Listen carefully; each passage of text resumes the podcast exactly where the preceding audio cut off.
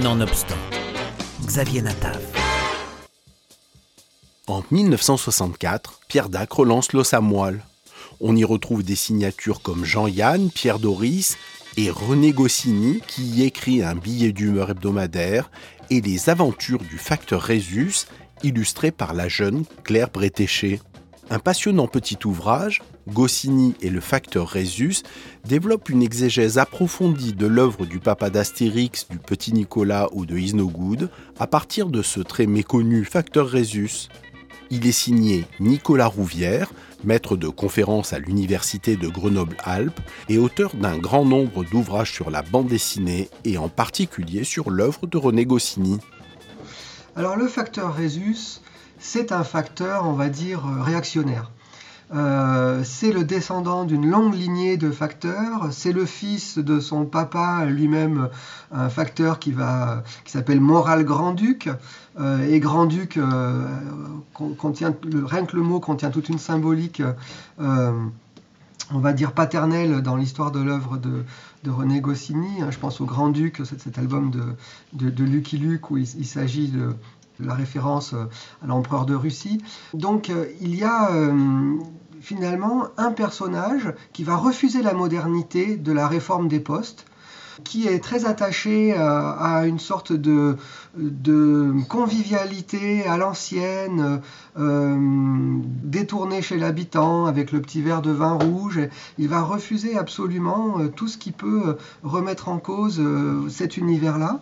Et derrière cet attachement, on va dire, à, sa généalogie postale, il y a probablement une sorte d'anti-portrait que René Goscinny fait de lui-même par rapport à, son propre rapport au père et à, par rapport à son propre rapport à une forme de, généalogie euh, ou de principe culturel euh, d'allégeance finalement euh, au principe du père. Donc c'est un petit peu l'hypothèse que j'ai essayé de faire en essayant de décrypter dans ce récit les associations parfois inconscientes qui pouvaient le traverser et qui pouvaient montrer comment René Goscinny en réalité est à un moment charnière de sa vie et traversé par de grandes tensions entre quelque part l'obsession de la Seconde Guerre mondiale, de la tragédie historique, de la perte des membres de sa famille et donc d'une très grande angoisse et vigilance par rapport à l'histoire des sociétés et de l'autre, eh bien, euh, toute cette modernité optimiste euh, des swinging 60s, euh, tout ce vent de réforme libérale qui traverse la société sur le plan économique, mais aussi sur le plan culturel, avec déjà au milieu des années 60 un vent qui souffle sur les rapports familiaux, sur la place de la femme, sur les droits, la façon de reconsidérer l'enfant.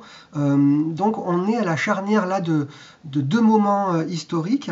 Et lui-même à un moment de sa vie, René Goscinny, où euh, eh bien lui qui vit euh, seul finalement avec sa mère, qui a peut-être certains blocages aussi pour faire sa vie et, créer un couple, eh bien, il va, il va peut-être essayer de, faire un contre-portrait de ce qu'il y a peut-être de négatif en lui et qu'il faudrait dépasser pour, euh, pour euh, rebondir dans, dans son existence.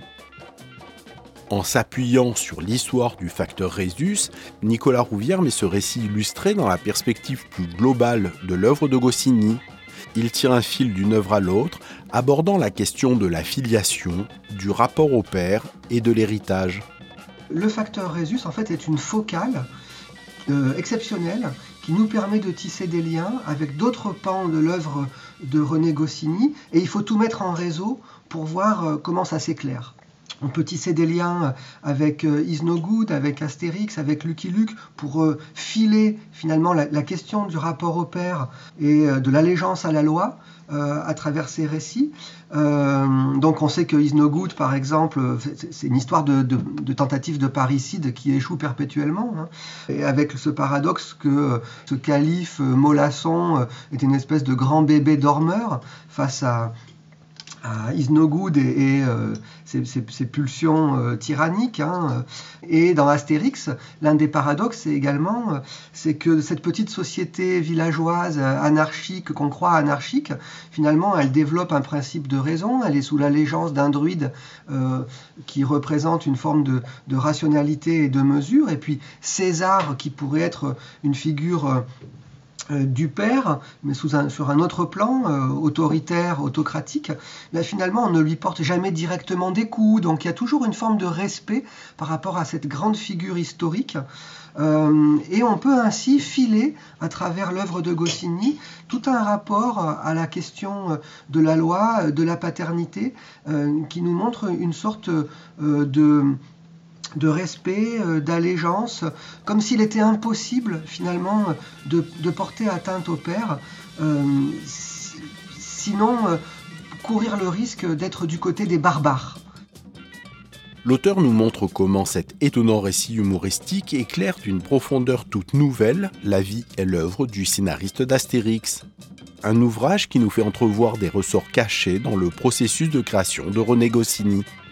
Goscinny et le facteur Résus, un art de l'antiportrait de Nicolas Rouvière est disponible aux éditions de la Déviation.